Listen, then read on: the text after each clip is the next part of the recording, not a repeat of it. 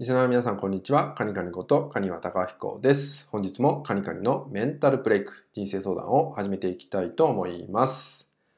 えー、本日ですね、お伝えしたい内容は、えー、体の反応をおろそかにしないことということをね、まあ改めてになると思うんですけど、まあ、ちょっとね、心と体のつながりっていうのをね、お話ししていこうかなと思います。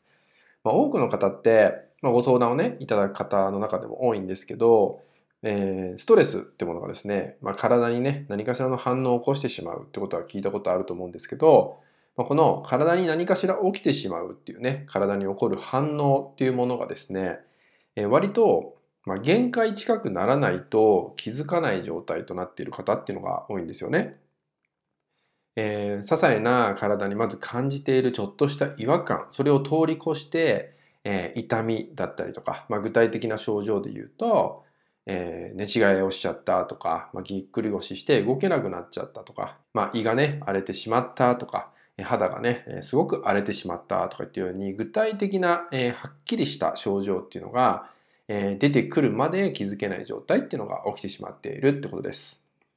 え、ただですね、ストレスと体の反応って僕ね、これまでもたくさん伝えてると思うんですけど、本当に初期段階っていうのは本当に違和感といってよねえ気づきにくいところで、まあ、起きてきたりします。でどんなことかっていうと、まあ、これもね、えー、いろいろお伝えしてると思うんですけどやっぱり呼吸が深くできなくなってくるとかねあとはですね、まあ、眠りが浅くなってきているとか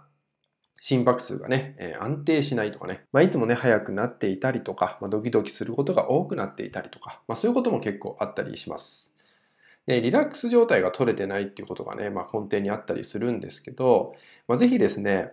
えー、体がね、まあ、最近疲れてきたもそうですけど、そういうちょっとした違い、まあ、これは、えー、自分が落ち着いてる時、リラックスしてる時の状態をベースに考えてもらいたいんですけど、その状態の時の自分の体と比べて、なんか最近変だなとかね、なんか最近違和感を感じるなって言ったような、本当にちょっとした違いっていうのを、えー、本当に細かくキャッチできるようになってくると、えー、メンタルと体のつながりってね、もうちょっとバランスが取れてくるようになるし、もっと事前に自分の状態っていうのもね、気づけるようになってくると思うので、まあ、ぜひですね、体に起きている些細な反応、これもおろそかにしないことをね、大切にしてください。